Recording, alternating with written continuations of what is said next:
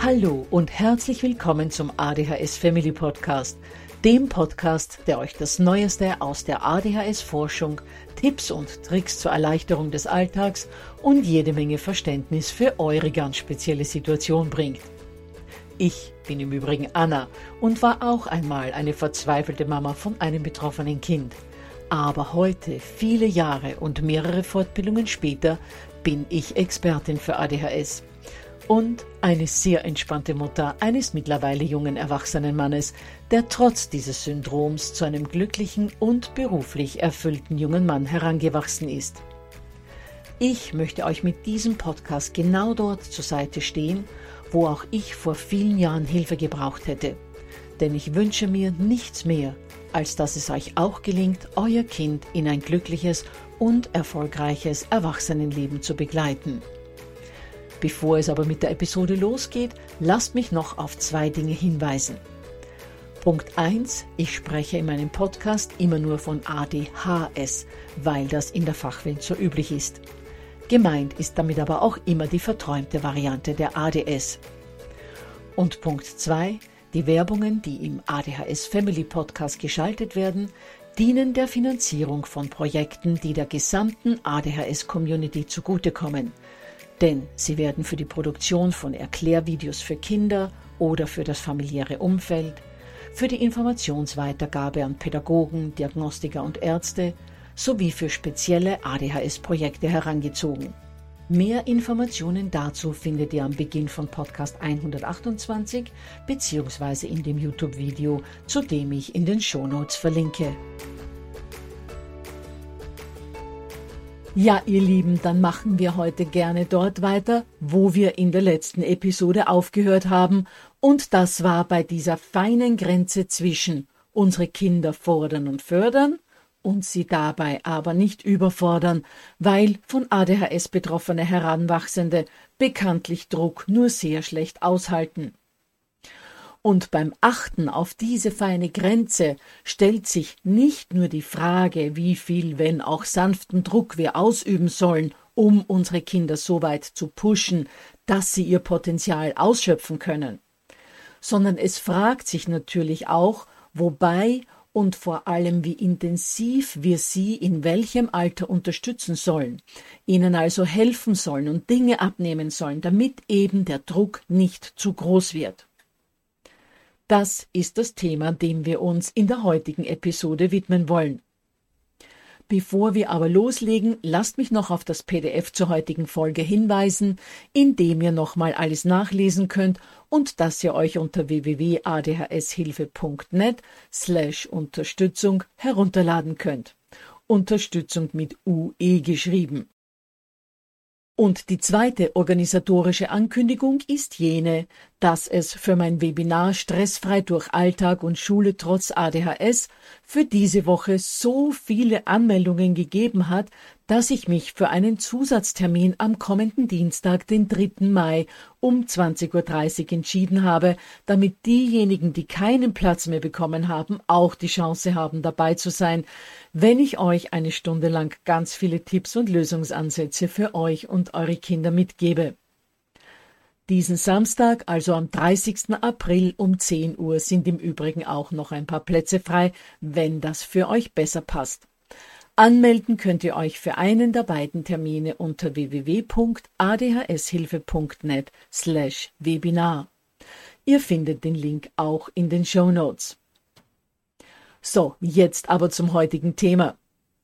Dadurch, dass unsere von ADHS betroffenen Kinder in mehreren Bereichen, je nach Alter und Ausprägungsgrad der ADHS ja doch deutliche Defizite haben, benötigen sie bei ganz vielen Dingen auch mehr Hilfe und Unterstützung von Erwachsenen, in der Regel von den Eltern. Und wenn wir es ganz genau nehmen, von der Mama. Denn es sind vorwiegend wir Mütter, die bereit sind, dort zu unterstützen, wo unsere Kids mehr Begleitung und Hilfe als ihre Altersgenossen brauchen. Bei den meisten Kindern fallen diese Entwicklungsrückstände ja bereits im Baby- und Kleinkindalter mit der oftmals eingeschränkten Feinmotorik auf, wodurch zum Beispiel Gegenstände nicht so sicher erfasst und geführt werden, wie das bei Gleichaltrigen der Fall ist. Das setzt sich dann in den nächsten fünf Lebensjahren bis zum Schulalter und auch oft noch drüber hinaus damit fort, dass kleinere Gegenstände nur schwer manipuliert werden können und die Kinder beispielsweise Probleme damit haben, einen Deckel auf ein Glas zu schrauben oder Knöpfe am Hemd oder am Shirt zuzumachen, einen Reißverschluss richtig einzufädeln oder kleinteiligere Bastelobjekte so zu benutzen oder zu verarbeiten, wie es andere in ihrem Alter auch können. Also zum Beispiel einem Papierclown die rote Nase an die richtige Stelle im Gesicht zu kleben. Und zu Beginn des Schulalters werden dann noch zwei weitere feinmotorische Herausforderungen bei vielen Kindern mit ADHS augenfällig. Zum einen können sie häufig noch keine Schleife binden und zum anderen ist das richtige Halten eines Schreibgeräts ein großes Problem. Spätestens hier beginnen die Entwicklungsrückstände im Vergleich mit Gleichaltrigen in der Feinmotorik wirklich aufzufallen, und der eine oder andere Elternteil fängt an, sich zu steinigen. Denn genau das hatte Oma ja schon mit hochgezogener Augenbraue vorhergesagt. Lass das Mädel doch die Schleife selbst binden, die lernt das sonst nie. Oder man möge doch mit dem Junior viel mehr malen und ihn dabei schon zum richtigen Griff des Stiftes zwingen. Er hätte sonst spätestens in der Schule Probleme. Und so geht es über die kommenden zwei Jahrzehnte in den meisten Fällen weiter. Denn betroffene Kinder sind nicht nur in der Feinmotorik, sondern bei vielen anderen Dingen auch sozusagen hinten nach. Natürlich werden sie dann von uns bei diesen Mankos unterstützt, beziehungsweise erledigen wir vieles, das noch zu schwierig ist für sie.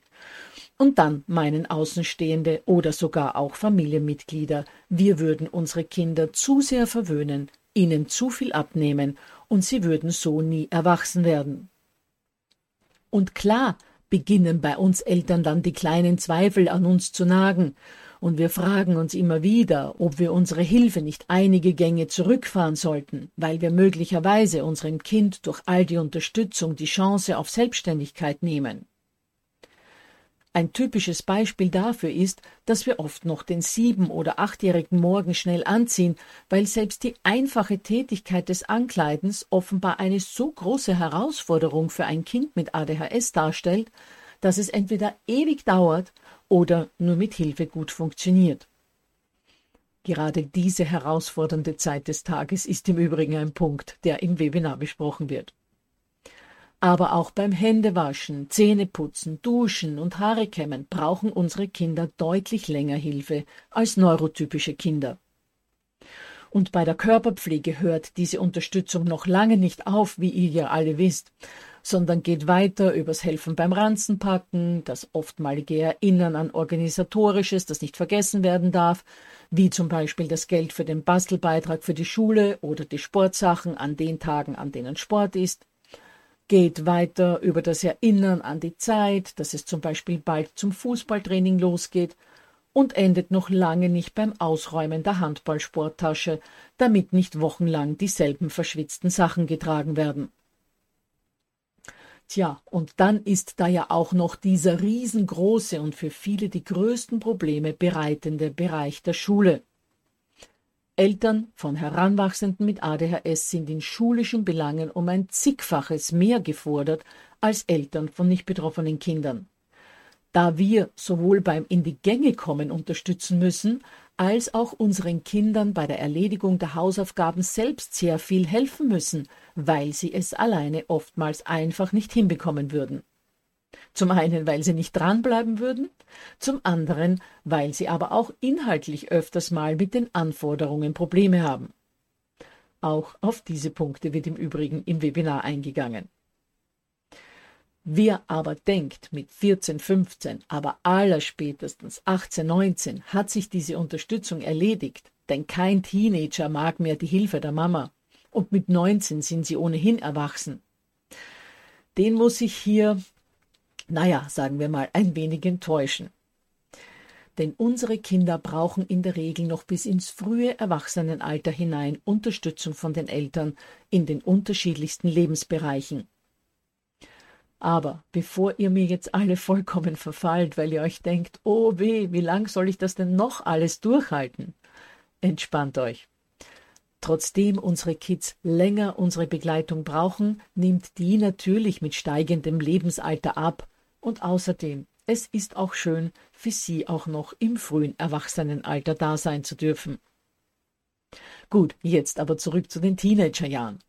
Gerade die sind natürlich eine besondere Herausforderung, da sich unsere Pubertiere, wie ihre Altersgenossen auch, ja eigentlich von uns abnabeln und alles selbstständig entscheiden wollen gleichzeitig aber einen deutlich höheren Unterstützungsbedarf als neurotypische Jugendliche haben.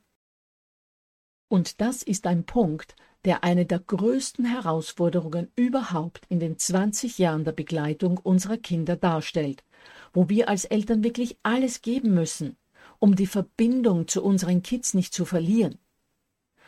Ob sie dann im frühen Erwachsenenalter von uns Unterstützung annehmen, hängt nämlich ganz stark davon ab, wie gut wir sie in den ersten 20 Lebensjahren begleitet haben und eben auch vor allem davon, wie hoffentlich schadensfrei unsere Beziehung zu ihnen die stürmischen Teenagerjahre mit ihnen überstanden hat. Denn wenn wir in der Zeit zwischen 13 und 18 unsere innige Bindung zu ihnen nicht verlieren, dann kommt irgendwann die Zeit, wo sie wieder gerne auf unseren Rat und unsere Hilfe zurückgreifen. Alles schön und gut, Anna, werden sich jetzt viele von euch denken. All das weiß ich ja schon, denn ich erlebe es tagtäglich. Aber wie soll ich nun wissen, bis wohin meine Unterstützung gehen soll?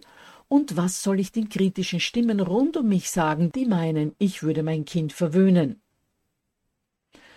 Lasst mich euch dazu zunächst mal erklären, warum unsere Kids überhaupt so viel Unterstützung brauchen damit ihr schon mal eine gute Begründung und Rechtfertigung für die viele Hilfe vor euch selbst habt. Dann fühlt ihr euch nämlich sicherer in eurem Handeln. Dann wisst ihr, dass ihr das Richtige tut, und dann macht ihr mit ein paar klaren Worten euer kritisches Gegenüber ganz schnell mundtot. Also, für unsere von ADHS betroffenen Heranwachsenden sind fast alle Anforderungen des Lebens, Angefangen vom richtigen Ankleiden am Morgen bis hin zum Lernen für eine Klassenarbeit im Abiturjahr. Eine riesengroße Herausforderung. Und zwar eine, die für sie um ein Vielfaches größer ist als für nicht betroffene Kinder.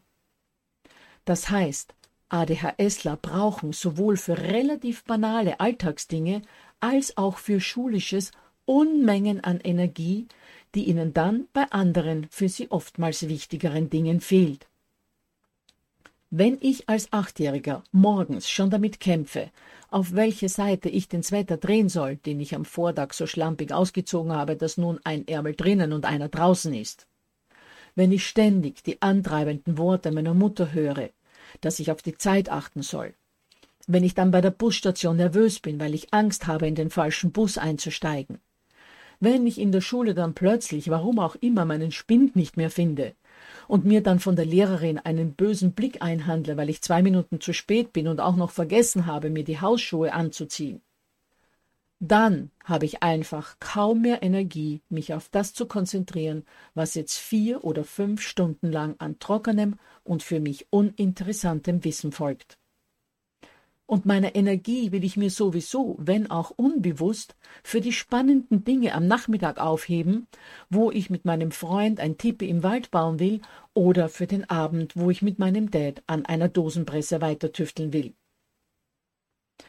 Zusammenfassend ist meine Interpretation dieser Verhaltensweise bei uninteressanten oder langweiligen Routinetätigkeiten, nicht konzentriert bei der Sache zu sein und zügig weiterzumachen, jene, dass von ADHS Betroffene unbewusst die Strategie entwickeln, bei jenen Dingen, die sie für sich als nicht wichtig erachten und die sie im Leben aus ihrer kindlichen und jugendlichen Sicht momentan nicht weiterbringen, dass sie eben hier ihre Energien einsparen, um für jene Dinge Kraft zu haben, die sie interessieren bzw. bei denen sie das Gefühl haben, dass sie ihr Potenzial verwirklichen können. Eigentlich ist das eine sehr schlaue Strategie, denn für unwichtige Dinge seine Kraft zu verschwenden und dann für die wichtigen Dinge keine oder zu wenig übrig zu haben, ist nicht wirklich der Weg zum Erfolg. Was unseren Kids nur oft fehlt, ist die Einsicht bzw. der weite Blick in die Zukunft, dass viele momentan uninteressant erscheinenden Dinge auf lange Sicht doch wichtig für sie sind und es sich auch da lohnt, Energie rein zu investieren. Das heißt, es liegt hier an uns Eltern, unsere Kinder mit einer Kombination an Liebe und Bestimmtheit und einer stützenden Struktur so weit zu bringen, dass auch Uninteressantes zumindest in dem Maß erledigt wird, in dem es nötig ist, um im Leben sowohl jetzt als auch im Erwachsenenalter schlussendlich zu bestehen.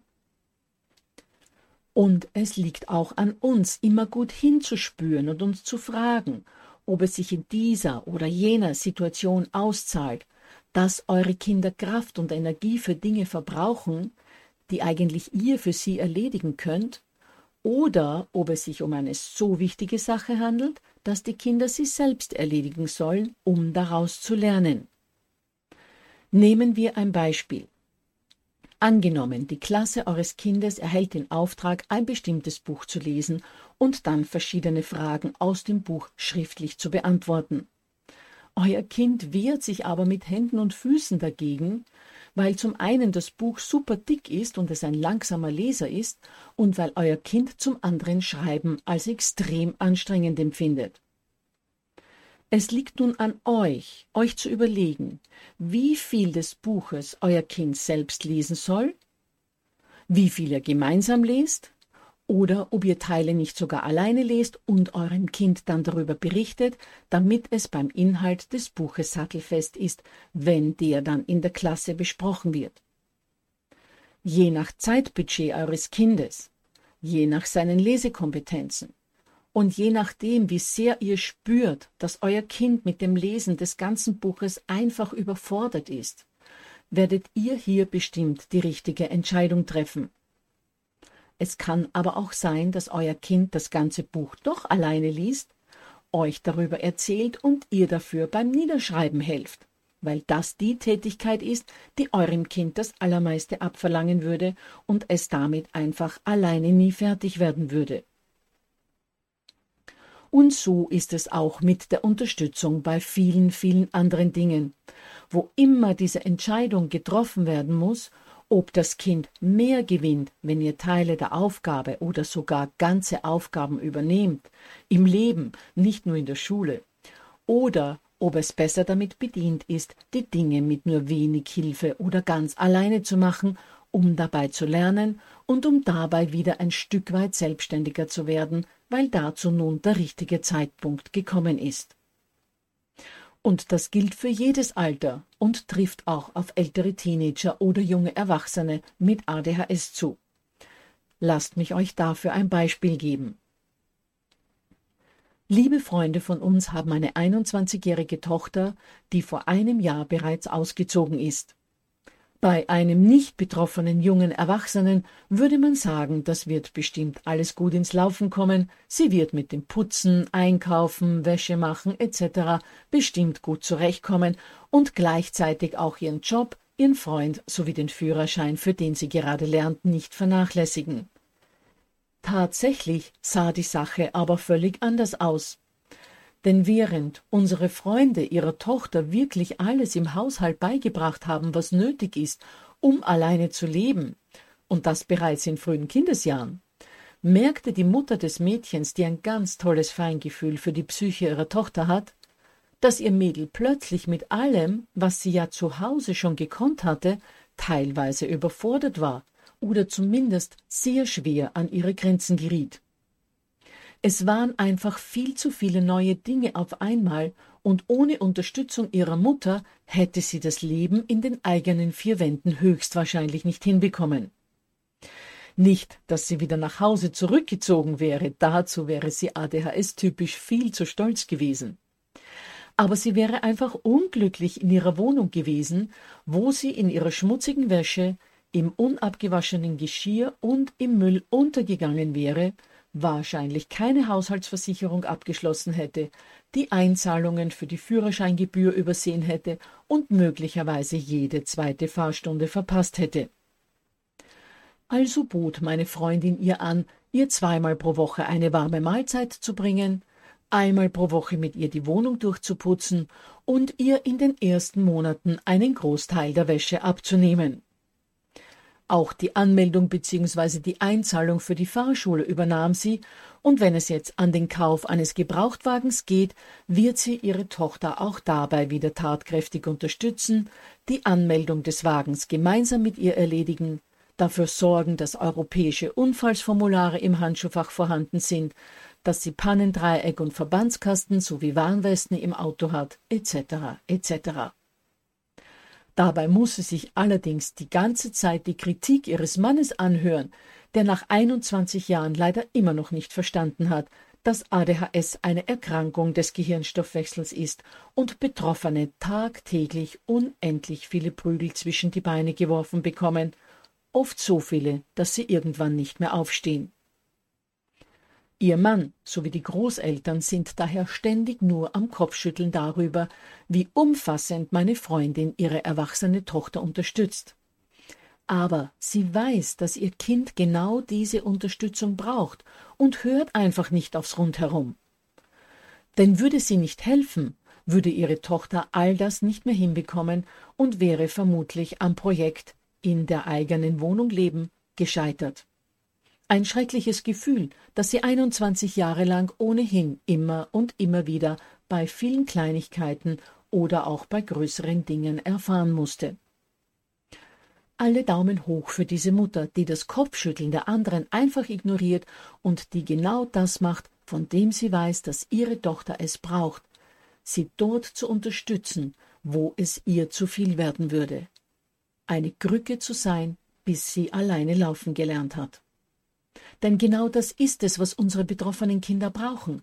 Eine verlässliche Bezugsperson, die bis auf den Grund ihrer Seele blicken kann und merkt, wann die Überforderung einsetzt und einfach alles zu viel wird. In diesem Sinne, hört auf euer Bauchgefühl, versucht eure Kinder mit sanftem Druck, aber nicht über ihre Grenzen zu pushen und seid für sie da, wann immer sie euch brauchen. Zwei Podcasts, die ich euch dazu empfehlen kann, sind die Podcast Nummer 74 zum Thema Bauchgefühl und der Podcast der vergangenen Woche, wo es eben um diese Grenze zwischen Fordern und Überfordern gegangen ist. Ich verlinke zu beiden in den Shownotes. Außerdem findet ihr in den Shownotes, wie gesagt, das begleitende PDF zu dieser Folge sowie den Link zur Webinaranmeldung, wenn ihr kommenden Samstag oder Dienstag, den 3. Mai dabei sein wollt dann freue ich mich schon auf nächste Woche, wo uns eine Erwachsene mit ADHS berichten wird, wie es ihr als Kind ergangen ist und wie gut sie sich eigentlich entwickelt hat, weil sie genau so eine Mutter hatte, die sie dort unterstützt hat, wo sie es gebraucht hat. Ich würde mich freuen, wenn ihr da wieder mit dabei seid.